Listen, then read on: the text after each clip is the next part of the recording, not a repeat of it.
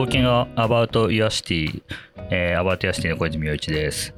えっ、と、今日はですね、えーすごい久しぶりの収録になっちゃったんですけど、まあ、2022年の、えー最初の配信になるかなと思うんですが、えっ、と、僕の同級生の、えー石塚直人さんがですね、あの、僕の事務所の野毛山キッズに来てくれているので、ちょっと急遽収録をしたいなと思っております。石塚さん、よろしくお願いしますよろ。しくお願いします。お邪魔してます。まあ、石塚さんとか一子です。はい。下の名前なんだっけって確かに。あんまり呼ばない呼んだことはないんだけど。えっと、まあ、一子はですね、あの今日、あの、まあ、実はこう、福岡の方から、まあ、来てもらったわけですけど、今の肩書きをちょっと教えてもらってもいいでしょうか？はい。えっ、と、今、九州工業大学ですね。えっ、と、福岡県の北九州市にありますが、国立大学。国立大学ですね。九州あの工業大学で今、助教をやっております。まあ、建築の一応デザインを教えてるという形になってますね。まあ、一子はね、まあ、横浜、まあ、出身というかね、うん。なんですけど、えーで、まあ、横浜国立大学で、まあ、僕と、えー学部で同級生で、えーまあ、西はそのまま、えーっと、横浜国大の大学院の YJSA に、うんまあ、進学して、まあ、まあなんとドクターまでうんうん行ってしまったと。そうですね。珍しい。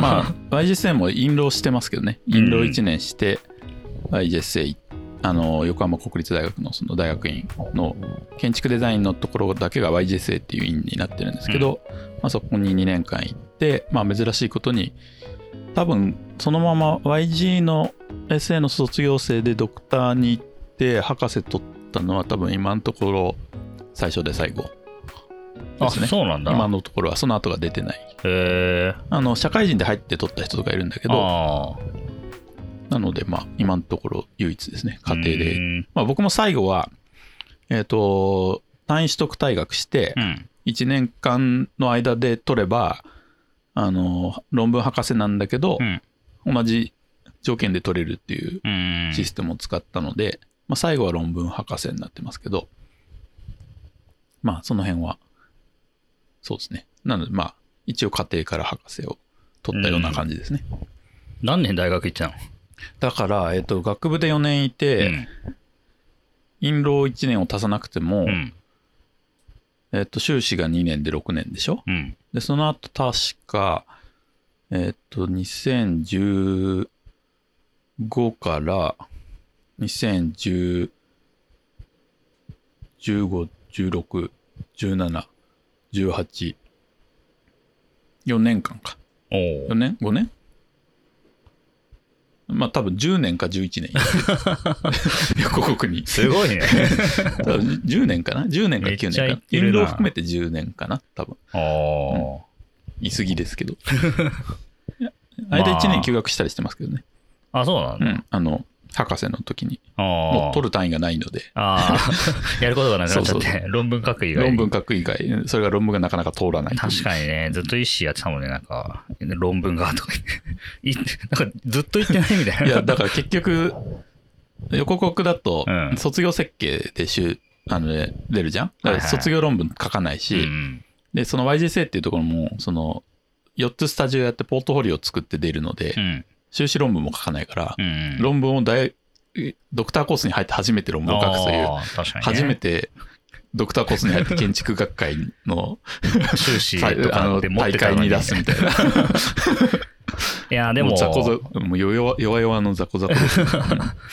まあでも僕もね、学部卒だからさ、なんか、やっぱりその、アカデミックって、まあ建築の人たちはよくさ、言うけれども、本当のなんかその理系の、まあサイエンスとかをやっている人たちからしたら、全然ね、なんか、アカデミックって言えないよなってすごく思っていて、で、やっぱりなんか論文とかもやっぱか書いてみたいっていうか、なんかそういう経験してみたいっていう話じゃないんだけど、なんかもっと意義があることなんだろうけどさ、なんか、その、やってみたいなと思って。うん。なんか、あとは、まあこれ多分あの結構学生、学生でどれぐらい聞いてるかわかんないけど、うん。なんかその、なんつうのかな、こう、建築の中から、うんなんかその、建築家、ね、なんか、なる、なれよ、なるなよ、みたいなのとか、たまにこう、定期的にさ、ツイッターとかで盛り上がるけれども、う ん盛り上がるね。なんか、まあ、そういう話は置いといても、結構やっぱり、純粋になんかその設計をしていくだけじゃない、まあ、いろんな選択肢を多分、そうだね。ね、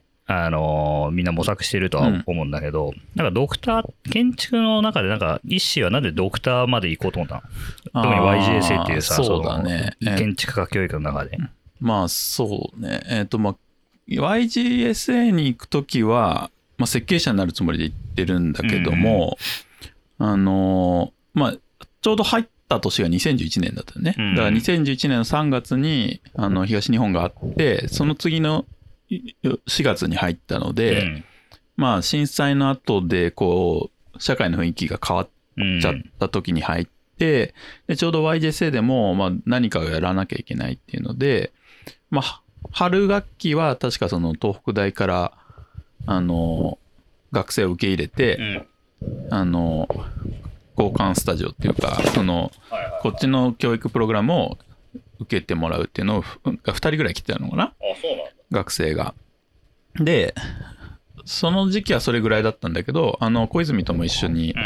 石巻に、あの、ボランティアで行ったり、泥かきに行って、で、まあ、何かしたいなと思っていて、で、夏に、その YJC ではっていうか、そのアーケードっていう、その建築家たちが、あの、どうやってし被災地支援をしていくかっていう枠組みを作って、まあ、それにアーケード、あの YJC も参加するってなって、まあ、その時はワークショップっていう夏の、うん。あの、いろんなとこに行くっていうのが、被災地がワークショップ対象になっていって、でそこが関わり始めだったんだよね。で、うんでその連続で、えーっと、YJSA はスタジオを4つ取るんだけど、4年間、あ、2年間で4つ取るから半年ずつ回っていくんだけど、うんまあ、それの1個をインターンに変えていいっていう制度があって、うんまあ、それで僕はその、夏に行った、その、アーケードの現地、まあ、こっちか、こっちに帰ってしまうと遠隔支援になるので、うん。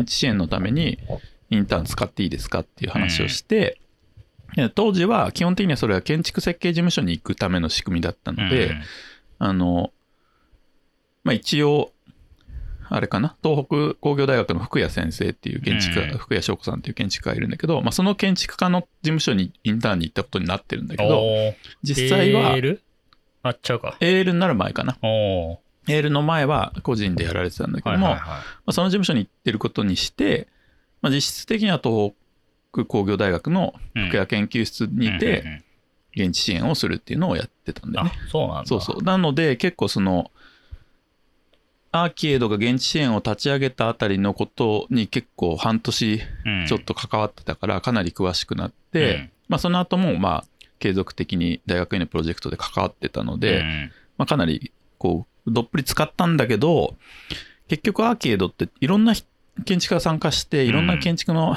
大学院が参加したので、うん。なんていうかみんながこうそれを記録にするのに手を出しかねるっていうかあの誰がまとめるんですかみたいな。で本にはなってるんだよね。うん。記録集みたいな本にはなってるんだけど、色のね。なんだけどやっぱ本にしていく時って何ができたかっていう書き方になっちゃって、はいはいはい。何ができなかったかみたいなことってなんかやっぱり書きづらいうん。し、まあ、なかなか客観的に書けないっていうところがあって、うん。まあ、もちろんあの当時僕のそのプロジェクトの先生だった小島和弘先生、まあ、うん。亡くなっちゃいましたけど、うん。小島先生とかは、まあ、こういうことはできなかったよねって発言はしてるんだけども、うん。まあ、じゃあそれはなんでそれができなかったのかとかっていう検証っていうのはなかなかやっぱ、まあ、まだそのところがす4年目3年目4年目とかなので、まあ、それもあってできなかったっていうのがあってじゃあ誰がやるのってなった時に、あのやっぱ何人かそれをやんなきゃいけないって思ってる学生がいて、それがまたまたま僕とかあとまああの神戸大で月橋県でやってた友淵君とか、あとは今はあのだ筑波の貝島県でやってた佐藤君とか信武城ね。信武君とかが今、名城大の今名先生だよね。城大の先生ですけどなんかみんな先生になってるね、その人。そうそうだからその3人はとかはそれはアカデミックに残す回路が必要なんじゃないっていう多分思いを多分共有してたと思うんだよね。なのでそのアカデミックにその研究として残して、うん。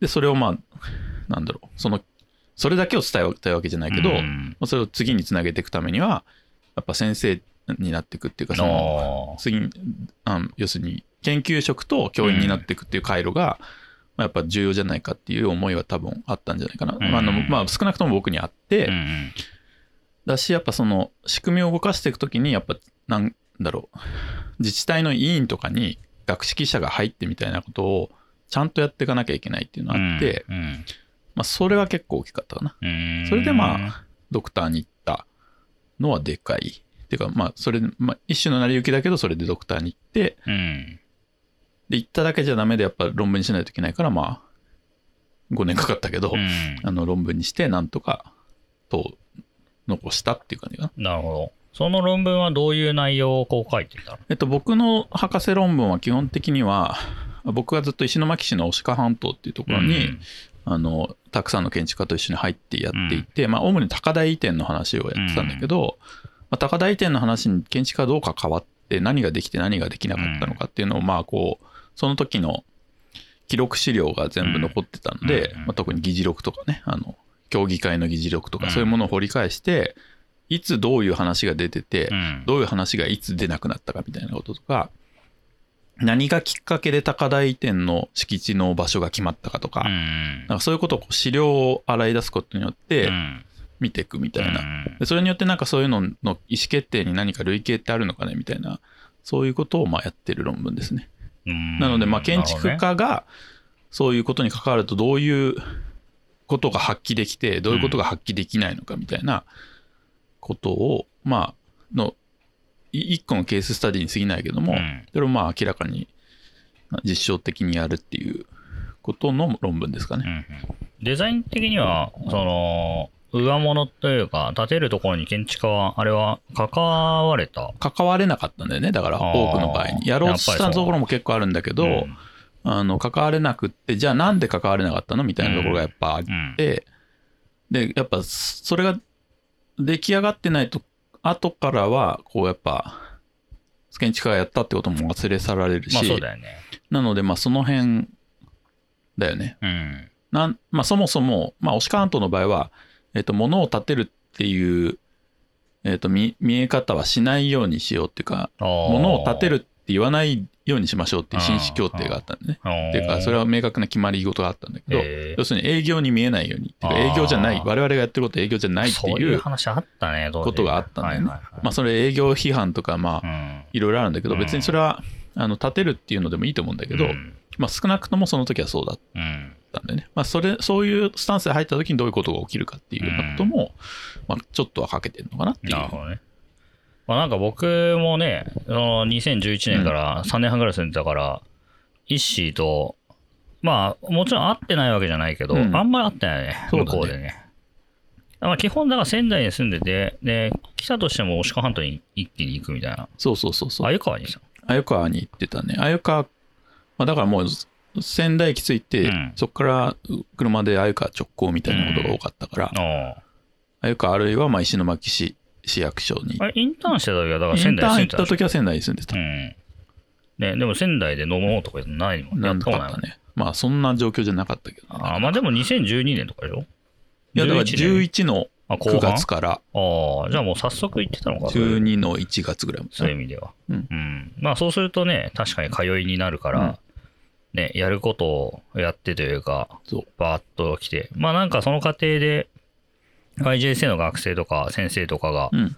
僕がいたいろりとかに来てもらったりしたみたいなのはあったけど、うんなんか石巻で一緒に飲んだみたいな、あんまなかったよね。なかったね、確かに。うんそうそだからなんかね、逆に、だから僕とかオンデザインとか、志沢刑事とか、えーの事務所というか、僕らのアプロ一の2.0的なアプローチは、その、なんていうか、当時建築家がいっぱいやってた、うんうんやっぱり、まあ初期、初期の初期は、えっ、と、えっ、と、避難所？う。うん。避難所の体育館の仕切りどうするかみたいなところが入って、うんよくやってたねで、その後仮設住宅をうん。どうデザインするかみたいなこととか結構議論があって、で、まあその後は、まあ集団移転だったり、うん。その、まああとは空き家の回収みたいなのも一部あったかもしれないけれども、なんかそういう話に、うん。まあ、建築の話、あとは、えっ、と、2012年ぐらいから13年、14年ぐらいでもみんなの家ムーブメントが あったね。あって、あれって本当になんか今思うとというか、全くかんか関わってなかったんで、うんなんかどういうお金の出所だったんだろうなとは思うんだけど。まあ、あれいろんなお金が入ってたみたいだけど、うん。日本財団まあ、日本財団も多分あったの。まあ、うんそれ多分、あのホームページ見ればわかるけど、うん T、T ポイントのが結構入ったね。へえ。あの、カルチャーコンビニそうエンスそうの、多分、チャリティーのかなんか1個か2個あった。あ、なるほどね。だからまあそういういろんなところから引っ張ってきてたっていうのはあると。うん、でもね、やっぱりいくつかできたけど、陸前高田だったり、まあ、あの、石巻というか、東松島とかにもできたけど、なんか、もう使ってないとか、もう壊しちゃったとかもあるんだよね、確か、いくつか。移したとこもあると思うけどね。うん。まあ、あれは東日本の時は確かにうまくいってたのか分かんないんだけど、うんまあ、熊本ではまあそれなりに、ああの量産型のみんなの家とあ、なるほど。企画化された。うんあとはいくつかその特注型みたいなうんうん。ので、まあ結構それはちゃんと、なんだろう、仮設住宅団地には必ずみんなの家を作りましょうみたいな、うんまあ要するに集会所だけど、うんうんちゃんと考えた集会所を作りましょうっていうムーブメントにはつながったので、うん。うんまあ次にはつながったと思うんだよね。なるほどね。うん。あなんか、やっぱりその、建築家がね、やっぱりハードに関わりたいって思うのは、へね、すごい真っ当だなと思っていたけど、なんかそれに対してのこう回路が開かれてない感じもやっぱりすごいね。あとフ感じてたねフェーズの問題もあるよね。うん。なんかさ、あの、一種のそういう研究を通してさ、なんか、やっぱり建築家の本分は、まあ、やっぱりデザインだと思うんだけど、だうん。からそれをやることっていうのは、できるのかね？なんかその、災害の復興フェーズ、復旧フェーズはともかくとしてだけど、結構それは2年目思った3年目のはか、そのやっぱ建築家が行くと、あの、建築、あ、っていうか復興の現場ってさ、こう、まあ、自治体みたいな人がいて、うん。まあ被災してるかしてないか混ざっててそれも難しいんだけど、住民みたいな人がいて、で、それプラスこう、そういう支援者がいて、で、あとそこに、えっ、と、復興事業を行う事業者がいるじゃん。うん。復興のコンサルとか、うん。あまあ、広く言えば、壊れちゃった家をう、ん。こう、新たに建て直すハウスメーカーとか。うんで、基本的には、えっ、と、結構、支援者の顔をした事業者もいるしう、ん。事業者と理解されてるんだけど、実は支援者っていう人もいるじゃん。で、そこの立場っていうのが非常に結構難しいなと思っていて、うんで、建築家が入ると基本的にあなたたち事業者でしょって思われるんだよね。うんそれは、結構いろんなところで問題になっているなと思っていて、でただそれがこう事業者でもいいと思うんだようね、ん。むしろそれの方が切実にうん。その人たちに頼むか頼まないかっていうのを住民の人たちがこう判断できるっていう意味で、うんなのでこう支援者として入るっていうののうん。入り方が相当難しいな、うんあの難しかったんだなっていうことがあの見えてきているって感じはしていて、ただそこを行き来できるっていう存在でもあるんだと思ったよね。うん。なので、それがなかなか理解されないじゃん。プロフェッサーアーキテクトって。うんまあ実務者でもあり、うん。その、有識者でもあるっていう、そのちょっと、なんだろう、どっちだろうみたいな感じが、うん結構信頼されないんだよね。うん。ことにつながっているなっていうのは結構その論文の検証の過程ではそこが結構ネックになってるところはあるんじゃないかなっていうのは思った。ただそれがいいところでもあるんだけど、だからそれが、なんだろう、やっぱその、整えていくフェーズではなんか自分たちに都合いいように計画を作ろうとしてんじゃないみたいな風に言っちゃうと、多分排除されるし、いうん。や、それはまあ当然そう、それで街が良くならいいって思っていう風に信頼されれば、うん。いい方に出るしっていうので、結構難しいところだなと。うんどっちがいいっていうのは、まあ一概に言えないっていう感じはしたかな。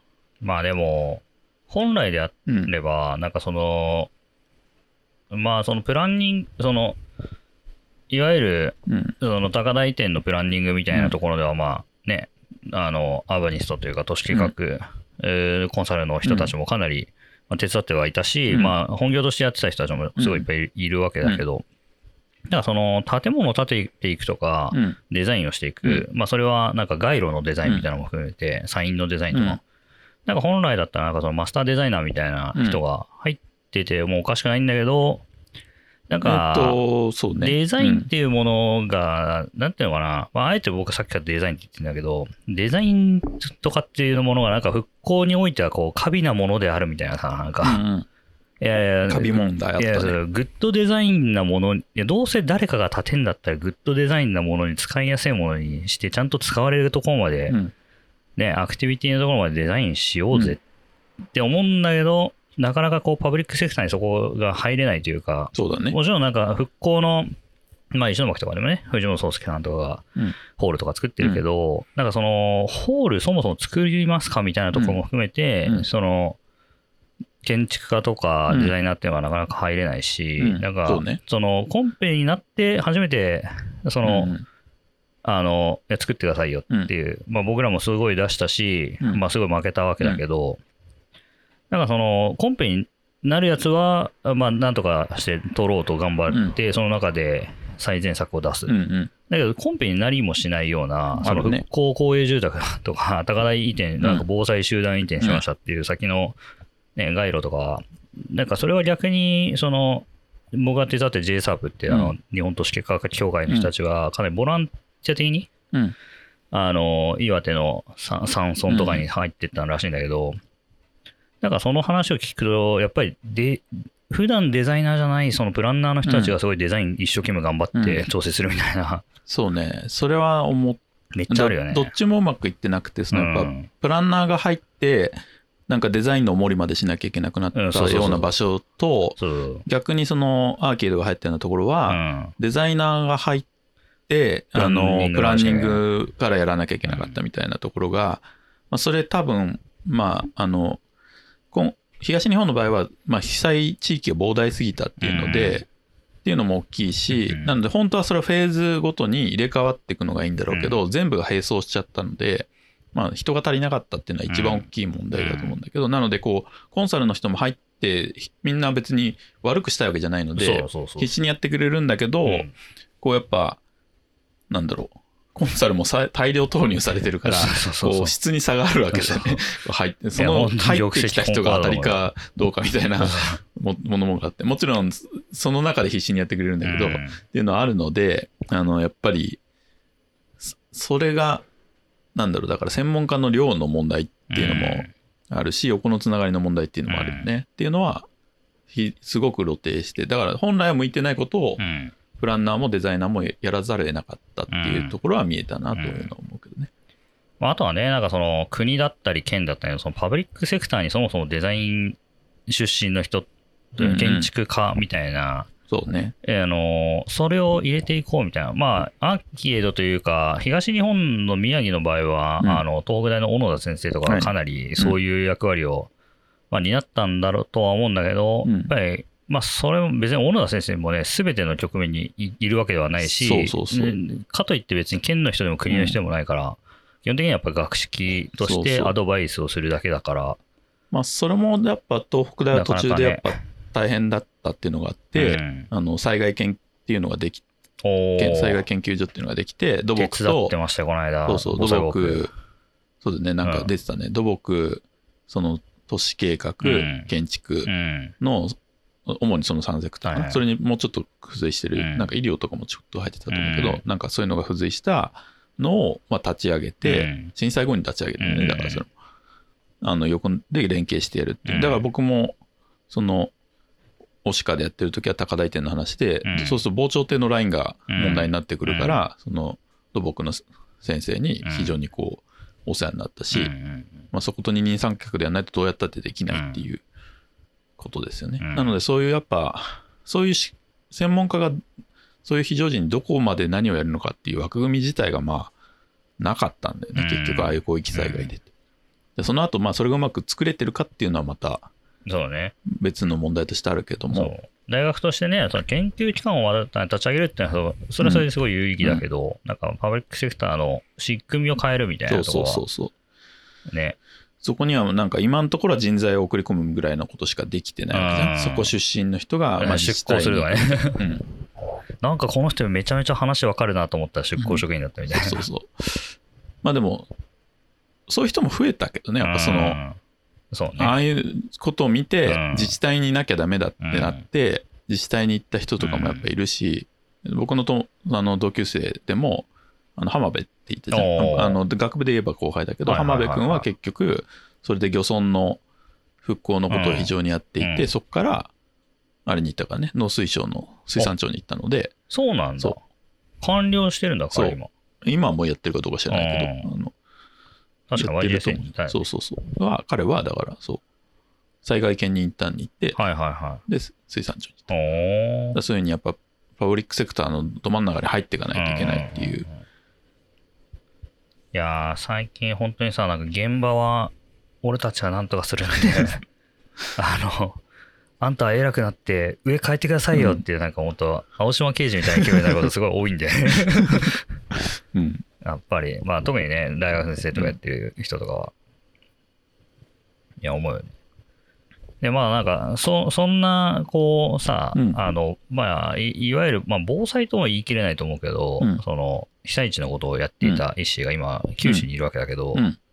九州では今どういうことをうん研究というか、そうだね。やろうとしているの、研究で言うと、まだその、災害系のはちょっとやっているけど、まあ、続きだね。そうん。あの、過去の高台移転が結局どうなったのかっていうのを今やってるけども、まあ、それまだちょっとまとまってないな。あとうん。1、2年でまとまると思いますうが、それと、い。それ何？東日本の話を東日本より前の話。東日本の前に35箇所かな。おー。35回高台移転って行われてんだけど東日本ではそれが330いくつやったので10倍起きたんだけど、その前にすでに実は35回ぐらいやられていて、うんまあ、それが結局どうなったのっていうはいはいはことってあんまり終えていなくい。て、うんうんうんまあ、それをちゃんと見るっていう。それは何 ?20 世紀に入ってから？えっとね、制度自体が1900何年だったかな。ちょっと細かい年号忘れちゃったけあれは1900年代ど、あの、うんもう全然戦後よ。ーにできた制度なので、はいはいあの、防災集団移転っていう制度が。うん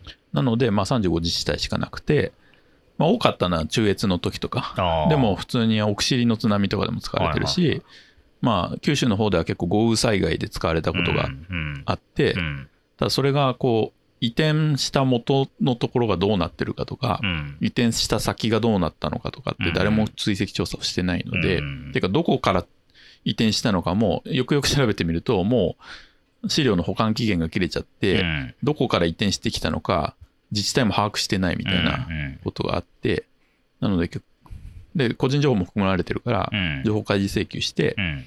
出してもらってうんもともとどこから来たのかみたいなことを調べる みたいなところを地道にやってんだけど。それは企業研究はないの？いややっぱそのいくつかはあるよ。そのうん。奥尻とかあのその山越の移転とかそういうのだとあのいやピンポイントでやってる人はいるんだけど、うん。それを通してやった人っていうのはあんまいないし、ちすごい規模の小さい移転とかは全然扱われてなかったりするから、うん。まあ、そういうのをちゃんと一応、終える限り追ってみるっていう、まあ、かなりき地道な基礎研研究だけど、そうだうん、そういうのとはやってねる。歴史の研究所っぽいよね。そう。もはや。まあ、歴史は結構好きだからね、そういう資料をうん。つまびらかにしていくみたいなことはうん。好きなので、そういうのをやってる。まあ、だから研究的にはそういうのと、ただずっと個人的に興味があるのは、うん。そのメディア的な研究をやりたいと思う。うん。建築メディアっていうか、まあ、建築や社会とどう回路をつなぐかみたいなことはずっと興味があるので、うん。まあそういうことは今あれかなやろうとしているし、おおいいじゃん。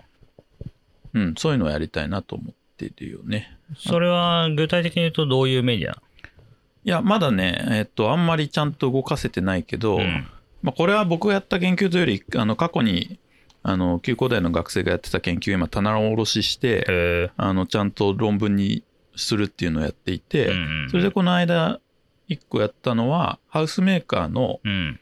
カタログ分析をしてハウスメーカーのカタログってどういうことが載ってんだろうねみたいな、うんそういう媒体分析をして、うんあの、まあ、結局言うとハウスメーカーは、まあ、商品紹介もしてるんだけど、うんあのどの企業に頼むかっていう企業イメージを売っていてうんうん。総合カタログを見ると、まあ、企業イメージのかなりあの分量が多いよねみたいなことを、まあ、うん。定量的にやるっていうのとやまあ、それは僕がやったというよりか過去にやってくれたやつを僕がまとめて出してるんだけど、あのそういうこととかもやってるからまあそういう結構媒体研究とかは結構重要かな、まあ、あとはあれだけどね僕らが学生の頃とかは結構五十嵐太郎さんとかが、うん。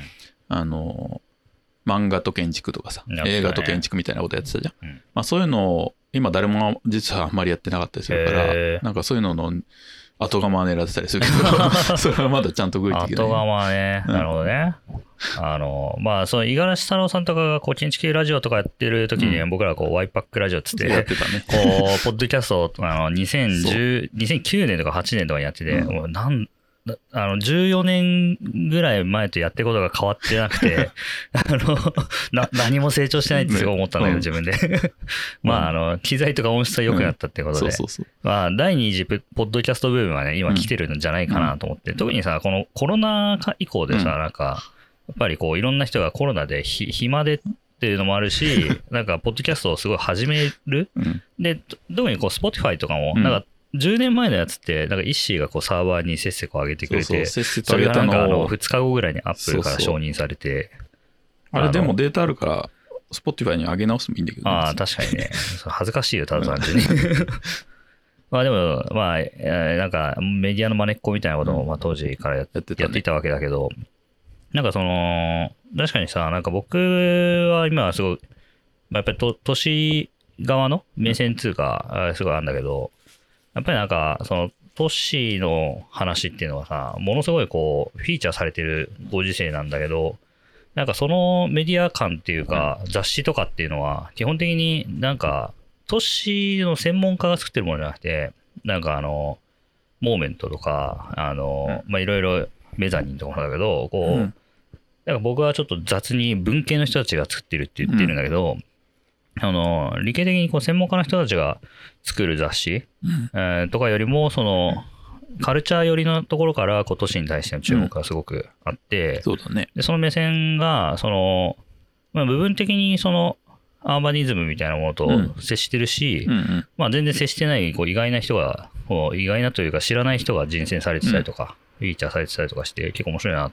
うん。あもちろんあの、都市の人たちもこう造形っていうあの、雑誌をね、復刊させたりとかしてるけど、まあそれ年に1回しか出ないし、うん やっぱりその、街づくりとかうん。に関してのやっぱりね、あの媒体っていうのは非常に少ないんだよね。うん都市計画とかだと。もう、なんていうの、学会誌みたいなうん。やつとかになっちゃって、なんか新建築みたいなやつもない、ないらしくて、うん。あすごい、なんかもったいないなって思ってるし、逆に言うと、その文系の人たちの都市に対するこう、関心みたいなものをもっと専門家とつなげていきたいなっていうのを思ってる、それは重要だよね。いるんだよな。だそれが、ミミディアムとしてのやっぱりさ、うん。なんか媒媒介者っていうか、だからなんか建築とか都市の専門家だけの中で話してると、なんかこう、イノベーション問題みたいな、そう思ってて、なんか昨日もその学生のことを話したら、うん。これなんかツイッターに書いてたあの言葉はすごいその通りだと思いますみたいな。あありがとうございます みたいな。みたいな。洋一小泉さんがツイ,、ツイートしていたあれはですね、あの、言われたんだけど、まあでもなんかすごいこう今の学生とか若い子とかも含めて、なんかもう専門、えー領域に閉じこもってるのを、うんもう、おなんかいけてなくないですかみたいうんな感じはすごいあるよね。そうだね。その、さっきのメディアの話だと、まあ、漫画とかアニメとかっていうのも、まあ別に趣味だけど、うん。単なる趣味だけど、うんまあでも趣結局なんていうかその自分の好きなこととなんだろう専門領域をちゃんと佳境していかなきゃいけないっていうか、まあそう。は思っていて、まあそれがま街の人にとっては自分の生活と多分その都市うん。の作られ方とかあるいは建築の作られ方がこうつながってくる瞬間って面白いと思うんだよね。ん。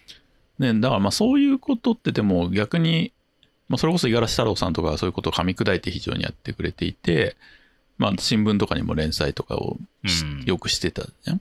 まあそあるいは新書でいっぱい本を出してるとか、ああいうことって重要だなと思っていて、まあそういうちゃんとそういうことを噛み砕いだからまあ別に論文が書き論文ももちろん重要なんだけど、うん。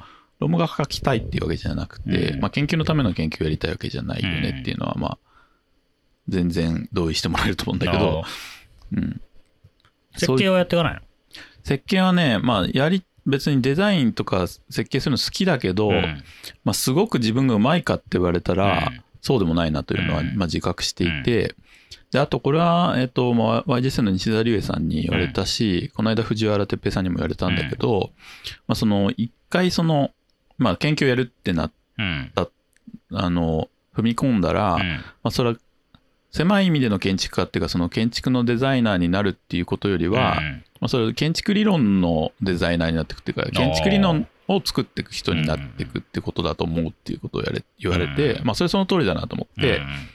なのでまあ建築理論をこう作っていくことによって、うん。まあ作られるものが良くなっていくってことに奉仕するっていうことかなとは思ってるなるほどね。ね。。あそれはすごいいいんじゃないですか。そう。まあその傍らで、うん。もちろん学生の教育とかにあのちょ今もそうん。ちょっとやってもらってるけど、家具を作ってもらったりとか、実際に学内にできるリノベーションのところのあのデザインに関わったりとか、うん。まあ、そういうことはやってるけどもあのじゃあ僕が第一線のうん。建築の設計者としてやっていくかって言ったらそれはちょっと違うかな。それはまあもう任せれるやつがいっぱいいるから、いや、それはなんかそうそう。僕も完全にそういう人とちゃんと世の中の回路をつないでいくっていうことはやるべきことかなとは思ってるね。僕でさえやってない。のね。うん。あの、あの、僕はさ、なんか一応オンデザインっていうところにうん。あの9年ぐらいいたから、なんか一応設計はやってもいいんだけど、あの、なんかもう自分の想像力の範囲は出ないなと思って、なんかこの間やりかけたけど、うん。やっぱり他の人入れようと思ってう、ん。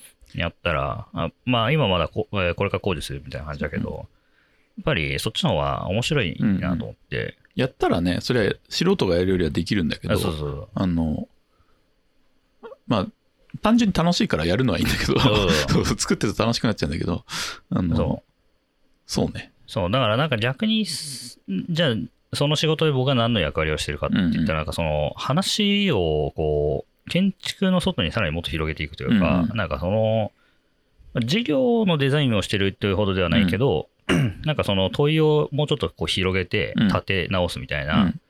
ことをやることが、やっぱり建築家単体ではできないことだったりするし、うんうん。なんかそのセオリーみたいなのととかはさ、より難しいよね。うん。その建築家ってやっぱり仕事がバンバン来るけど、じゃあ毎度毎度新しいセオリーをそこに練り込めるかって言ったら全くそんなことはなくて、ってことね。なんだったらね、あの、とりあえず、あの、これ超急ぎなんでお願いしますって言われて、うん。バッてやって、あの、それなりにかっこいいけど、そんなに深みはないみたいなことって多々あるじゃない。あるある。でもやっぱりなんかそのさっきの前半の話じゃないけど、こう、復興というか、その、なんていうんだろうね、なんかさ、ある種の非常事態に対しての、なんかこう、デザインは贅沢みたいなのじゃない、なんかその、そうしないと、なんかデザインというか空間的な豊かさみたいなものないと、人が死んでしまうんですみたいな、うん。あの、楽しさ係数みたいなのがなんか測れたりして、うん。それをセオライズできると、うん。なんか意味がある感じがするよね。そうそうそなんかそうの制度設計の中に建築家がちゃんといるよっていう、なるっていうかさ。うん。だからまあ、もちろんその非常事態みたいな時に対して、うん。どうするかっていう体制作りは一方で必要だなと思うんだけど、うん。そうじゃなくてやっぱなんか社会にそのやっぱデザインのなんだろう価値をインストールしておかないと、うん。そうインストールっていううのもなんかちょっと言い方悪いけど、うん。こうこうデザインにも価値があるってことをこうぜひ知っていただきたいというか。そうそうなんかね、うん。ブランまあ、おなんつうの、その辺さ、今のこう福岡市長とか、うん。高島さんとかはさ、うん。結構まあファンも多いし、うん。なんか僕もまあ福岡行くこと多いからさ、嫁のまあ、実家北九州市だけどね。ああ、ごめんごめん。福岡県ではあるけど、まあ、あれは福岡市だから隣の市だけう。どん、あの、まあ、九州で言うとね、あの、すごいさ、うまく、そのデザインとかをさうん、あの、使ってる？そうそうそう、まあ、あの、なんつうの、市長からメッセージ出すときは、あの、パネル、フリップがすごい、うん。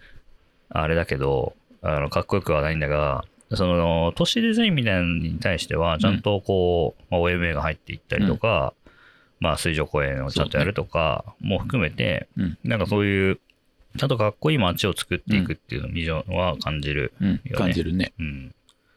なんかね、それが、なかなかさ、復興とかだと、かなり、あそんなになんか県知事のイニシアチブ大きいんだってすごい思ったけどね。うんコロナとかもそうだけど。そうそうそうそうそんな、なんか県知事が自衛隊出身だからすごい国土を守るみたいな感じになっていくみたいなさ。あとはまあ県知事が判断すするかどうかで防潮堤の外が何に使えるか使えないかみたいなの決まるとかね。そんなさ、個人のさ、さじ加減みたいなの決めないでくれよってすそれがまあ政治といえば政治政治家の役割っちゃまあ役割ださけどね、知事って政治家じゃなくないって僕は思うけどね、なんか。その、せ政治家とは何かっていう議論もいっぱいあるんだけど、少なくともなんかその県会議員とか、うん。あの市会議員とかっていうのはなんか政治家ではないよなってすごい思っちゃうわけどね。うん。ある意味ね。いや、すごい政治家的振る舞いをしているおじさんがすごい多いんだけど、なんか立法府でもないしさ、まあ、条例はまあまあ条例は決めれなくはないけど、なんか、まあ条例と予算だね。そうそうそうそう、予算執行みたいなのはあるけどさ、なんか、なんかそういうところに、まあ、デザイナーを送り込むっていうのも一説あるけど、うん。なんかもうちょっと上から、なんかもうちょっと根っこの部分からさ、うん。なんかどこで災害が起きようが、どんな知事うんが、議員がやっていようが、なんかそこから復旧していくものは必ずしもこうバージョンアップしていかなきゃいけないっていうか、そうだね。震災前からとかね。そういう意味では、あれだな。あの、まあ、キンキンに何ってことはないんだけど、二、つこう興味があることはあって、はいはい。一つは法律にすごい興味があああ、って、いいね。あの、法制度がやっぱりこう、なんていうか、基本的な立て付けを決めてしまうっていうか、うん。っていうところがあって、まあ、特に復興現場にいると、うん。法律の条文一文入ってることによって全然うまくいかないみたいなことあるので、うんまあ、そういう、まあ、そういう法律、まあ、特に行政法みたいなものがどうできてるのかみたいなことっていうのは、まあ本当はどっかで時間取って勉強したいなと思っていたりするし、あとはもう一つは、まあ、それは今常にやってるといえばやってるけど、歴史研究はやっぱしたいと思っていて、うんまあ、どこに行っても歴史にぶち当たるっていうか、その、まあ、地域に入ってても地域の歴史が気になるし、うんえっと、まあ、建築自体の歴史にも気に、すごく気になっているし、まあ、なので、その二つ、まあ、それと、まあ、法律っていうのも、まあ、微妙に被ってると思うんだけど、まうん。あ、その辺っていうのはね、今後ちょっと開拓していくと、なんか面白いことはできるかなっていう。うん。まあ、フィールドに出てくことも好きだし、うん。こう、なんだろう、非、なんだろう、専門家の人、専門家じゃない人とかと、にどう回路をつなげていくかっていうのももちろんそうなんだけど、うん。それと逆、それと、まあだから最初にも言ってるけど、その、専門家になっちゃったので、ちゃんと上上位の部分にアプローチしていくっていうこともうんちゃんとやっていかないといけないなっていうのは思うけどね。そうね。官僚がやってくれればいいんだけど。まあね、うんいやでもやっぱりその新しい制度というか、うんまあ論論理理論、セオリーをさ、うんやっぱりデザインしていくっていうのはそうだね。ある種の、それがアカデミックの役割なのかもしれないね。まあ制度はね、一つじゃなくてもいいんだけどね、本当は。うんこう選べるっていうようなことが起きると本当はいいと思うんだけど、だから根幹の研究、建築基準法変えたいとか、都市計画法変えたいとか、そういうことじゃなくていいけど、こうその中でオプションがこそうだね。う選べるようにな法っていくといね制度みたいなやつね。そうそうそう。法は従わなくちゃいけない最低限のこう、やってはいけないこと集だけど、そうやってもいいっていう、その規範としての制度っていう。そうそう、メニューかな。オルタナティブが許されるみ。たいなことになると、先生もなんか言ってたな。あの、たくさんの制度と少しの法みたいなうん、言ってたけど、どっちだ、多分そそっちだってと思うけど、なんか、そのオプションをやっぱり過去を掘り出して、うん。その、ね、なんか今、その公共空間活用みたいなものも、じゃあ公園と聞いたらもうパーク PFI ですかみたいなさ、反射神経で言ってしまうみたいなのもさ、なんかある種のこう流行りでしかないっていうか、そうだなんかそうじゃない、もっと、ね、やり方？その、稼ぐ公園だけが全てじゃなくてもいいじゃんうんみたいな。稼がなくてもみんなで、なんか、なんとなく、あの、ボランティアが集まって維持管理してるだけでもいいじゃんっていう、そうそうそう。場合によるんだよねだからやっぱ。1万人いますみたいなさ、うん。だっていいわけで。そうそうそう。だからこう、結構歴史を掘っていくと、うんそういう、あのー今現実化してない可能性がう、ん。こう、ある時に議論されてたりするじゃん。うん。あるいはこう、一瞬だけそれが成立してるとか、なんか、自然に成立してたのに、それが何らかのきっかけでなくなっちゃったとか、うんなんかそういう瞬間に出会えたりもするから、まあそういうのはいいよね。うんやっぱなんかあの、さっきのさ、こう、オタク的カルチャーとの接続じゃないんだけど、なんか今、それ結構、その企業デザインとか、うんその、の分、企業デザインというか、どの文脈なのかな。ちょっとね、僕も本買ったんだけど、まだ読んでないんだけど、くて、ちょっとわかんないんだけど、その SF プロトタイピングっていう考え方があって、その、やれないこと、まあ今はやってないけど、うん。なんか SF からこう、ヒントを得てうん。とか、SF 的に考えることで、その、今の常識にとらわれない、こう、発想しようというか、うん。設計をしようみたいうなんものが。うんあってつまり異世界転生？いや、世界転生は、あの、現世では冴えない俺が、し 最初からすごい強くて最強モードでさ、俺強い系、ね。俺強い系でしょナロー系でしょ？いや、まあ、いる異世界転生もいろいろあるんだけど、あそまあ、それはちょっとやめてよ。異世界、異世界転生もの読んでんの？読ん読んでる結構好き。そうなんだ。まあまあ、異世界転生というよりかは、なんかあの、まあ、僕はこう、あの、常々さ、あの、あアニメは広角機動隊しか見てないって言ってるんだけどさ、嘘こけ。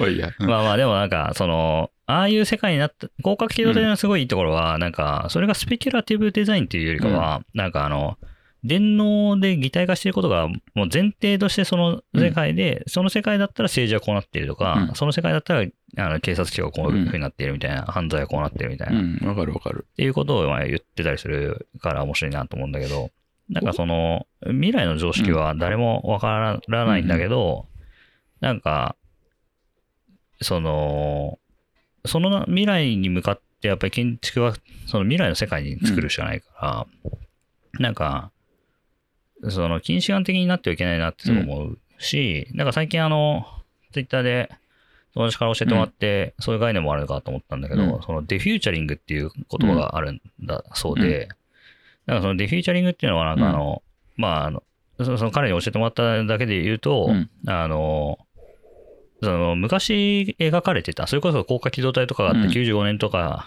2000年初期に描かれていたような未来像っていうのはうん。もう、あれはなんかある種のこう楽観主義的すぎて、うん。実際のこう気候変動とかはもっと、あのうん。やばい、うん。やばく進んじゃってるから、うんなん。かその未来像をもう一回ちょっと棚卸しして、うん。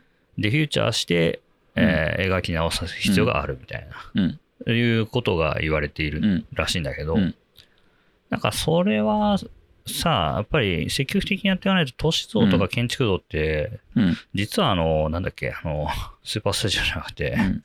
ああいう、こう、アーティグラみたいな時から、実はあんま変わってないのかもしれないとかさ、思ったり。もするよね。それはそうかも。ままあ、で、うん広角機動隊の話で言うと、だから、あり得、あり得る可能性っていうか、あり得うる、ん。なんだろうな、シナリオっていうか、うん。みたいな話でね。まあ、広角機動隊がいいのはさ、うん。まあ、城政宗版があってさ、で、押井守版があってさ、で、上剣版があってさ、で、今はもうどんどん新しく出てるじゃん。そねその後も、オルタナティブがどんどん出てって、で、そこでまあ共有されたのは、まあ、電脳化するよね、みたいなことだけが、ねと擬態、電脳と擬態っ。ていうことと、キャラクターだけが共有されていて、で、それを白政宗はすごい書き込み、うん。欄外の漫画の書き込みで、こう、世界観を作っていくわけど、うん。まあ、まあ、そういうような、こう、なんか、ああり得るべきうん。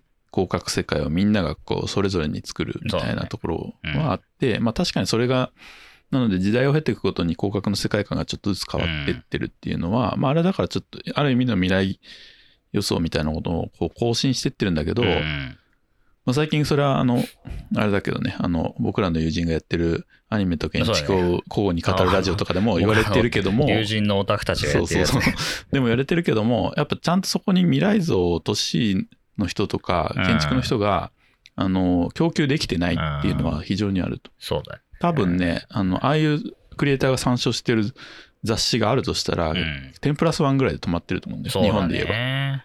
なので、その先の今の建築の専門家とか、あの都市の専門家がどういう未来を想像しているのかっていうことが、やっぱ波及してないから、そういうクリエイターが作る未来像っていうのは更新されていかないんだなっていうのは、うん。まあ非常に思うよね。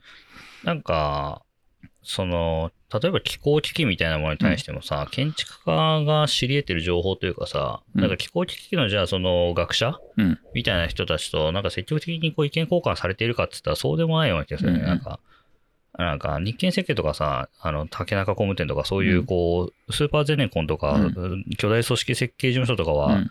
ね、そういうところとの、うん。まあ、研究機関みたいなところとのもちろん意見交換とかはあるのかもしれないけど、だそれってやっぱり企業秘密だったりとかして、あのもう何年も経ってからしか後に、あの世の中に出ないじゃない、やっぱり。まあ大学とかがそういう人を呼べてないっていうのがだからでかいよね。あそうそうそうそう。いやうんそれは本当に大きいと思う。建築家以外の人をもっと入れてほしいんだよね。うん。もうずっと思ってるけど。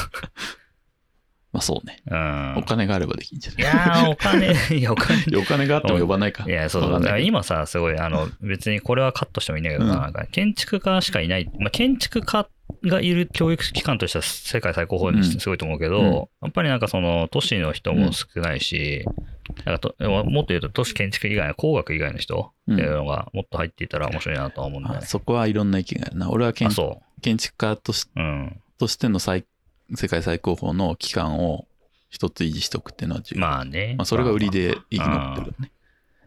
でそれがなんかじゃあ、よそと、よその分野とうんちゃんと接続していくのかととか。まあだからそれを、うんあそこでは IUI っていう形で都市イノベーション学府っていう学府全体で一応。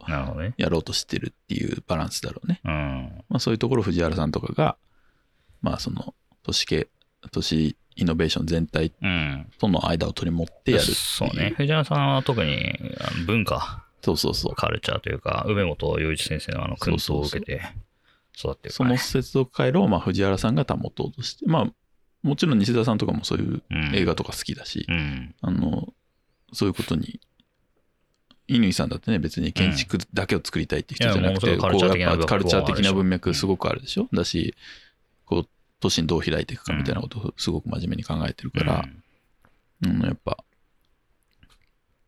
まあ必然的にはあれだけど、まあひ人の配置だけを見るとそうだよね。そうそうそうそう。だから都市系、まあ少なくともやっぱ都市の専門家は一人入っていてもいいんじゃないかなってのはちょっと思うけどね。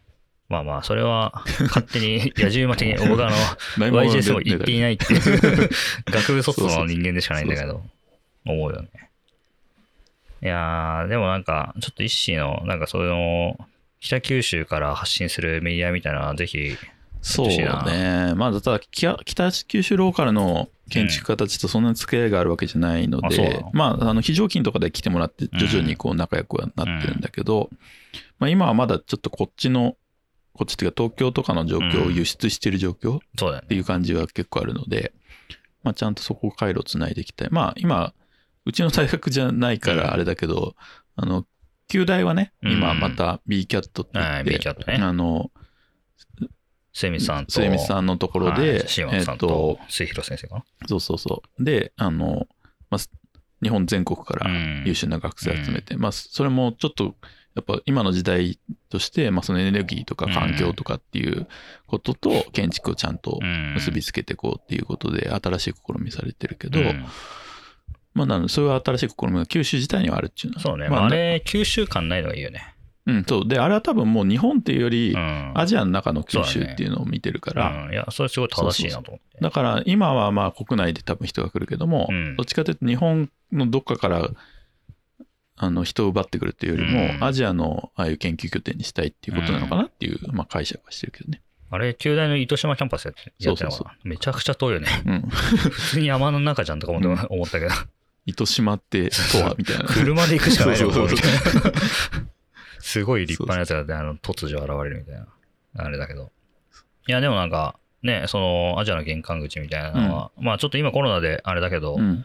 なんか圧倒的にやっぱりこう福岡あーの、こう、なんていうのかな、アジアアジアに近い。に、そう、玄関口足りえようみたいな、その意識はあるし、近いよね。時期によっては羽田便より、あの、台湾便の方が安いみたいなあーそうそう時期とか普通にあるから。そうそうそう。なんか、佐賀とかの人は、あの、日本の東京ディズニーランドに行くよりは、上海ディズニーランドに行った方がね安くて近くて楽しいみたいな、それある。あるらしいからね。いやー、そうなんだ。いや、なんかさ、やっぱりこう、地方にいながらもさ、なんか地方、その、うん。マインドまで田舎者になってはいけないって僕は常々思ってるうん。いるんだけど、なんか、その、中心がやっぱり東京とかにあると、なんかみんなさ、建築とかやっててもさ、東京の人来たみたいな感じで、こう、見ちゃうっていうかさ、そうなの。そうそう、なんか、とある地方に行った時に、こう、その地元の建築をやってる若い人たちとなんか飯食った時があったんだけど、なんか、オンデザインで働かれてるんですね、みたいな。なんか、あの、うん。あの、イオ純ークに囲まれるさ、C3PO みたいな感じの人でさ、なんか、そんな大したことしてないんですけど、みたいな。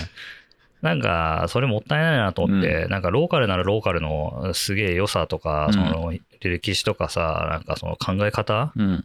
風土とかがあるんだあるあるけど、なんかそのう、ん中心がこっちだ、みたいな感じだとう、ん。てか、そっちが最先端だみたいなのことは思うけどね。まあ、北九州なんかは、もう、まあ、これはもはや古い話題だけど、うんもうどんどん鉄工所閉まってて、うん。まあ、ブラウンフィールドにどんどんなってるうん。そうだね。んだけど、まあ、日本です本当にそうなっちゃってるとこって、まあ、まあ結構少ないから、ね。まあまあ、言う割とかね、そういうのあるけど。そうそうそう。なので、まあ、そこをどうしていくかみたいなことはまあ常にあって、絶対その敷地汚染されてんだけど、でも右側のそこ使わないわけにいかないみたいなうん。ことどうしていくのみたいなこととか、もう SDGs とか言ってるけど、まあもうめちゃくちゃぶつかりまくってるので、まあそういうことはちゃんと考えていかなきゃいけないっていうのはあるよね。まあ、あとさ、なんかその日本、まあ東京の建築家に詳しい人ってのは、なんか建築マニアみたいないっぱいいるかもしれないけどさ、なんか、こう、アジアの建築家、東南アジアの建築家にめちゃめちゃ詳しい人とかっていうのはうんあんまりいないじゃない、やっぱり。あ、でもね、いるのそれ。あっていうかね、意外にね、あの、今の建築学生はね、うん東京の建築家にすらけ詳しくないね。ああ、それね、あるよね。その問題はあってう、ん。建築に詳しくない問題があって、建築作品にも興味がない問題っていうの。建築学科なんだけどそ、うなんか、いや、僕、街づくり系、都市計画系なんでとか言いながら、全然知らんみたいな。うんそうそうお前、本当に建築学科で3年過ぎ過ごしたのかみたいなそうそうそう。そういうのは結構そういう人いるんですこういうこと言うとさ、また、こう、老害感出ちゃうんだろうね。うん、そうそうそう。それはまあ、でも、それはなんか別に建築家に詳しくなくてもいいけど、なんか建築というなんか、学問というかさ、実践領域が、今何を、あの、最先端として見てんのかっていうのを、うん。ね、それは翻ってやっうぱメディアの問題だと思うんだよね。ああ、そうなんだうん。別の話なのかな。いや、メディアがないじゃん。ああ、まあね。なくなっちゃってってんじゃん。どんどんあ、そうね。我々の頃には、まあやっぱみんな Pinterest 10プラス1があったけど、ど、みたいなこととか、なんか、そういうところでちょっまあと、まあこういう新建築は、あの新しくできたものしかそうそうそうあのフィー。チャーしてくれないしね。あの論があるわけじゃないしねそうそうそう。なのでやっぱり、その回路っていうのは、あの、思っている、我々が思っている以上に劣化してるっていうか、あの、死に絶えているという感じはある。で、それが YouTube とか TikTok とかう、ん、Instagram で担保されてるかっていうと、うん、そんなことはないからうん、うんうんだからこういう、あれだね、Spotify とかでやるの偉いと思う。え 褒めが入って。やったらいいじゃん、うん一心も。まあこういうのに出してもらうよ。えいやいや、自分でメディア作るんじゃないの？いや、メディアを作るときはちゃんとこう、会心の一撃を狙ってメディアをえー作りたい。それさ、それさ、もう素振りして十何年みたいな感じになるからやめた方がいいよ。もう、ライトにやり始めた方がいいよ。いや、まあなんか、そうそうそうそう。まあ、ポッドキャストをやってる理由は、長い話ができるっていうのが大事なんだよね。なんかわかるわ、か YouTube とかだと、すごい短いじゃん、やっぱり。うん、だってこんな今51分28秒になってるけどそうそうまあ編集したら変わるかもしれないけど、うんあのこんな話聞かないもんねそう YouTube でいいのよ。うん。そう。誰も聞かないか、聞かないかもしれないけど、100人ぐらいの人は、なんかこう、面白いですねって言ってくれるみたいなことはすごい大事かなと思ってて。ごめんね俺このポッドキャスト聞いたことないえちょっと、オタクの、オタクのポッドキャストを聞いてるのに。それあれはもう5回か6回全部追ってるけど こっちはは1回も聞いたことちょないっと聞いて、俺の方先にやってんだから。なんだったら、この村上にこの機材貸してんだから、俺。知ってる知ってるそう。いや、音質大事だよとか言って。そしたら早々にあの、リモート収録になってしまったって、あっちが。あの、まあでもね、そうね。まああの、あの、彼らのね、あの、勢いを見てると、やっぱりこう、アニメ好きな建築系の人いっぱいいんだなってうん思ったね。そう各言う俺もそうだからねうん。各いう私もね。そうなんですよ。いやー、まあでも、まあ、これは、なんか、そうね、どういう人がこう明確に聞いてるのか、まあわかんないんだけど、なんかその、今、なんつうのどこを検索しても出てこない話を、うんまあ聞いてうん、残したいなっていう気持ちが半分ぐらいあるかな。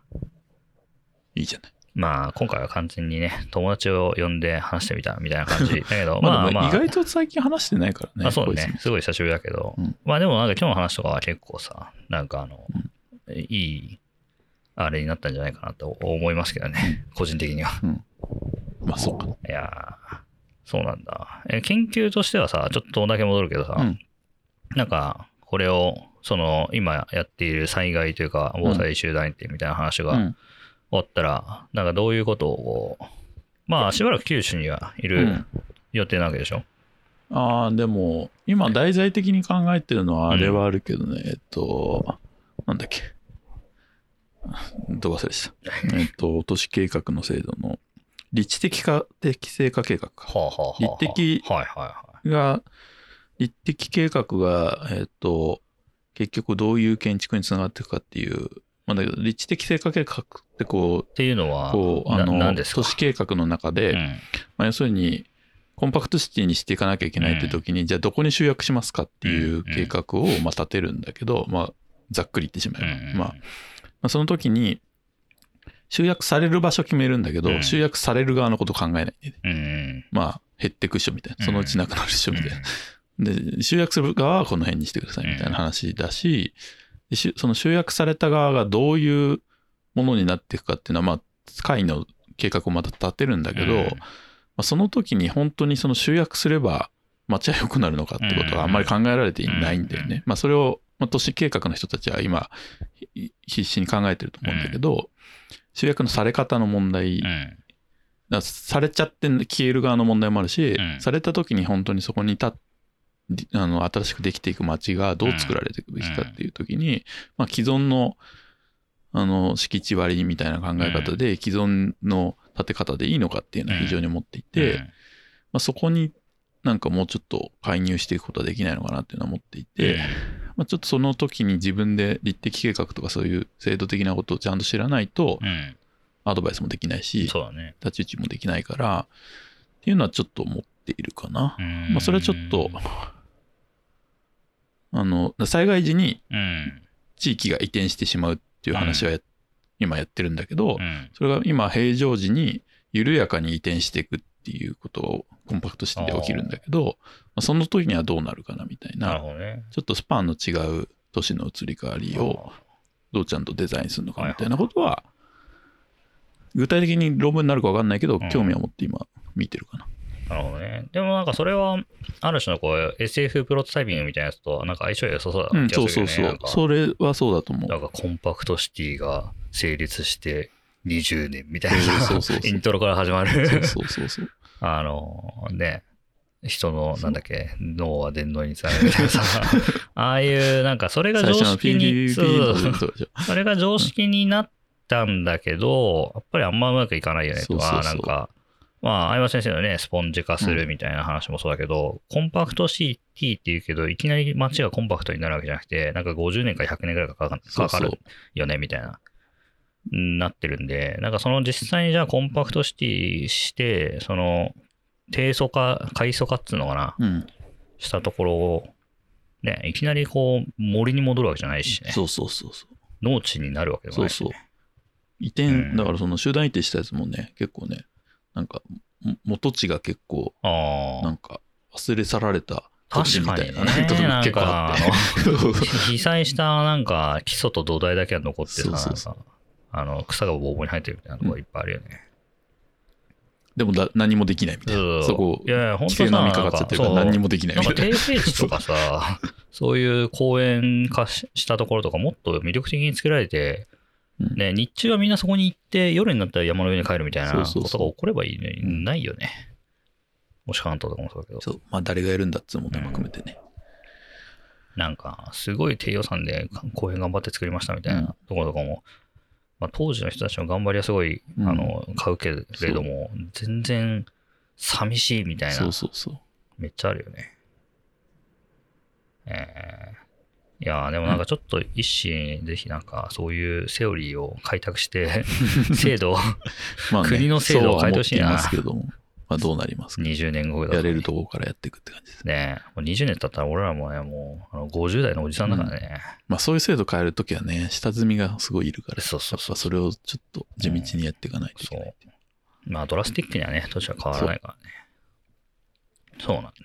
まあそういう大きい射程、程の話と、まあもうちょっと身近な射程の話もやっていきたいけどね。なんかもっとさ、北九に詳しくなって、うん、それは思ってる。欲しちょっとね、あの、落北ち着いた九の街歩らき、とかしたいな。そうそう、特に今コロナであんまできてないけど、うんちゃんと街のフィールドワークとかちゃんとしたいしっていうのは思ってるね。小倉にいんだよね。そう、小倉。うん。あれ、小倉だったかな？なんか、数日前にあの、ブルータスでうんのウェブの記事で、あの、北九州のポルノ映画館を買い取ったカレー屋さん、若いカレー屋さんみたいなのがいて、あ、なんかあっそれなはいはいはいだったかな。いや結構面白いなと思って、うんなんか一個今、ね劇場のね、改修を今、有名な一生懸命ポルノ映画館がそうそうそうそう。あったっていうのは知ってたけいど。や、それいいなと。まあ、リノベーション文化がね、すごい根付いてるから、うん北九州。あ若い建築家の人で、そういうの得意な人いっぱいいるんだけど、あ、あ、そうなんだ。うんじゃあ、福岡じゃなくて、北九に？北九が、まあ、発祥かな。まあ、福岡全体的にそうだけど。そうだね、リノベーションスクールのというかね、あの田さんとかが最初にやったのは北九。リノベーションスクールのたあ俺のだから大学にいるそのうん建築計画の先生がうん。最初のリノベーションスクールの立ち上げの徳田先生そうだね。たちがあのあの仲間たちが最初にリノベーションスクールを立ち上げて、まあ、今はもう手を離れてうん。回ってるんだけど、まあでもやっぱりさ、そう考えるとなんかこう、地方からこう、イノベーションの種を作るそうそうそ発信するのはできるよね。そう思います。家賃安いしね。ああいそうびっくり。うん。最近引っ越したんだけど。え？最近引っ越したんだけど、あのだから赴任した時はもう土地勘ないから、はいはあの、バカみたいに、いな。いや、バカみたいに駅の近くに住んだあーら、バカみたいに高く、でも安いと思って住んだら。ゆくゆく後で調べてみると、周辺の立地から2万円ぐらい高くて、えー、それちなみに前の家は何、いくらぐらいだったの？前の家はえっ、と、だから、ワン、違うか、えっ、と、1DK か。うん。1- 1DK で6 30万、え？6万ぐらい。6万。30平米ちょっとで6まあ、それより万で、安いけそう、安いじゃん。ど。うん。はいで、それ、小倉駅徒歩10分ぐらいのとこで、はで、だったんだけど、あの、引っ越し、今引っ越したい。うん。とこも 1D、1DK か。うんで、同じぐらい。4万、えあの、4万7千か。ー。へかなんかで。で、そうそう。だから場所をちょっと変えたんだけど、うんうん。もう、バカみたいに6万円払ってました。安いと思いながら、そうね。全然高かった。いやいや、なんか普通にマンションとかのね、あの、うん販売価格とか見てても、福岡安いなと思って、うんそうそうそなんかすごいよね。う。うんなんか、大堀公園とかさ、もう、んめちゃめちゃ、あ福岡市の話だけど、あの、めちゃくちゃいい場所だけど、そうそうそなんかやっぱ東京とか横浜の、うんなんか、な、7掛けぐらいうんの。感じで売ってたりとかして。そうそう。大堀公園デートでよく行く。お いい公園だそういう話をうん差し込んでくる、あの大堀公園、ちなみにあの、義両親が住んでいるんで、あれなんだけど、あの、大堀公園いいよね。うん都市公園として。そうそう。前川国夫の美術館もあるし。ああ、そうそう。まあ、広いしね。うんあとあとはね、照明経過がいいんだよね、うん夜の。その、暗くなりすぎない。うんいやー、いいじゃないですか。ちょっと、一種、もっと北九の、うんなんかいろんな開拓していきますよ界隈をね、うん人も街も開拓してって、ちょっとぜひうん、北九からのメディアをね、ちょっと開拓したんだけど。うね。ん。なんかね、サマースクールとかもで、あサマーワークショップうん。とかもね、やれるといいよね。うん。いやーちょっと、このポッドキャストでは最後に、あの、皆さんに、いい街って何ですかっていうのを聞いてるんだけど、いい街？一氏が考えるいい街？あの、やっぱり我々建築にしても街づくりにしても、こう、いい状態、いい街を作っていこうとするじゃない。でもその定義って人によって違うんじゃないかって思って、ああ、それはそうだね。ね、いいっていう状態がさ、なんか人によって違うわけだけど、いい街かう。んすごい難しいな。そうそうそう。考えちゃうな。これパッと出てくる人もいるんだけど、うん。まあみんな考えるよね。いい街ね。うーんまあ直感でいいよ直感？直感か。いい街。うーん。まあ僕、意外といろんな街に住んでるんだけどう、ん。なんだろうな。僕からすると、うん。まあ結構、なんだろう。いい意味で無関心で入れるっていうのは、いい街の条件かなっていうのは思っていて、まあもちろんローカルでベタベタな付き合いの良さっていうのもあるんだけど、うんまあどっちかっていうと僕それ言うの苦手だかうら、ん。あの、なんだろう。やっぱそ、その街に住んでる感、住んでるっていうか、いろんなところに住んできたから、うんその街にずっと居つく感覚って僕ないんですよ。はいはいはい。故郷みたいな感覚って全然なくて、横浜でも何個も街変わってるし、うんっていう時に、ただ、こう、なんだろう、愛着は感じるんだよね、こうんう、住んでいくと。うん。でもなん、なんだろうな。街は好きだけど、別にその街の人が好きになるっていうことはあんまりないっていうのはあって、うん。ちょっとふこれちょっとずれてる感覚かもしれないけど、うん。まあ、でもジェイコブスもそういうこと言っていて、うん。やっぱ都市の良さっていうのはこうなんか必ずしも隣の人を知らないっていうこともいいうん。みたいなことを言っていてそれが都市だと、まあ、うんだから田舎っていうのはそういうことはできないっていうのは言っていて僕は都市のそういう感じはすごく好きなんで、なのでそういう感じがちゃんそれでもちゃんとす楽しいみたいなうん。都市っていうのはいい都市かなって思うよね。そのベタベタな付き合いしなくても楽しめるみたいなうん。そういう空間資源とかうん。文化資源がうん。プールされてる空間っていうのがいい都市かなっていううのは思うん。無関心でいられる。無関心。無関心。まあ。うんだからなんだろう。ベタベタなこう関係性を築かなくてもさらっとしてる。さらっと入って楽しめるだけのうん。空間資源とか文化資源がないとやっぱこう都市としての魅力がない。なるほど。それは都市じゃないくなっていってしまうってことかな。やっぱ田舎になっていってしまうんじゃない。うん。あいいですね。うん。確かにね。そのベッタベタに付き合うみたいな。まあそれはそれの面白さがあるんだけど、そうそうそう。なんかその都市まあ都市の対義語がなんかある種のこう村落みたいなものだとすると、そういうものに依存しないでこう自立してる個々は自立してるみたいな。まあね、まあ、それが難しいのはそのそれは村落を搾取してんじゃないかっていうあー。あの疑惑もあって。おお鹿のとに通っていただけるね。う んそれはそれでちょっと難しいところがあるんだけど、都市が自律的に都市であることができるのかっていうのはまあ非常に難しいよね。何かを犠牲にしてるから、うん。あるいはこう別に他の国のどこかを搾取してるんじゃないかとか。グローバルサウスをね。そうそうそう、うん。っていうことはまああるので、うん。そんなことでいいのかっていうそれが本当に持続可能なのかっていう留保はつくけど。うんうんうん。まあね都市は都市だけで成り立つみたいなことはさ、なんかあの、うんスター・ウォーズに惑星コルサントっていうところがあって、都市だけで、こう、すべてが追い尽くされてるみたいな、あのね、うん球体がう浮かんでるんだけど、そんなことってあるのかなみたいな。それは多分何かこう帝国の搾取によって成立してるんじゃ そうそうそうそう。多分ね、すごい貴族みたいな人たちがそこに出てくるのがあるわけだけど、うんそんな環境、全部が 都市で埋め尽くされてるみたいなことあるのかなみたいなそう。そうそまあでも確かになんかね、その、それもなんかある種の、こう、創造性を働かせて、なんか SF を作ってみるみたいなのあるかもしれないね。完全に孤立した都市国家みたいなものを、う、うん、なんかさまあシンガポールみたいなものとか、なんか、うん。いやわかんないけど、もっと福岡のなんか中洲みたいな、すごい狭い空間をうん。仮定して、なんかそこが全く交易がないっていうのは、うん。交易がないというか、外からのこう資源流入が入ってないっていうのは、果たして成立するのかみたいな。うん、まあ、ね。進撃の巨人ですね。ああ、そうだね。まあ、最近読んでるだけだ。そうだねとか言っちゃったけど、進撃の巨人ちょっと都市の描写薄いかな。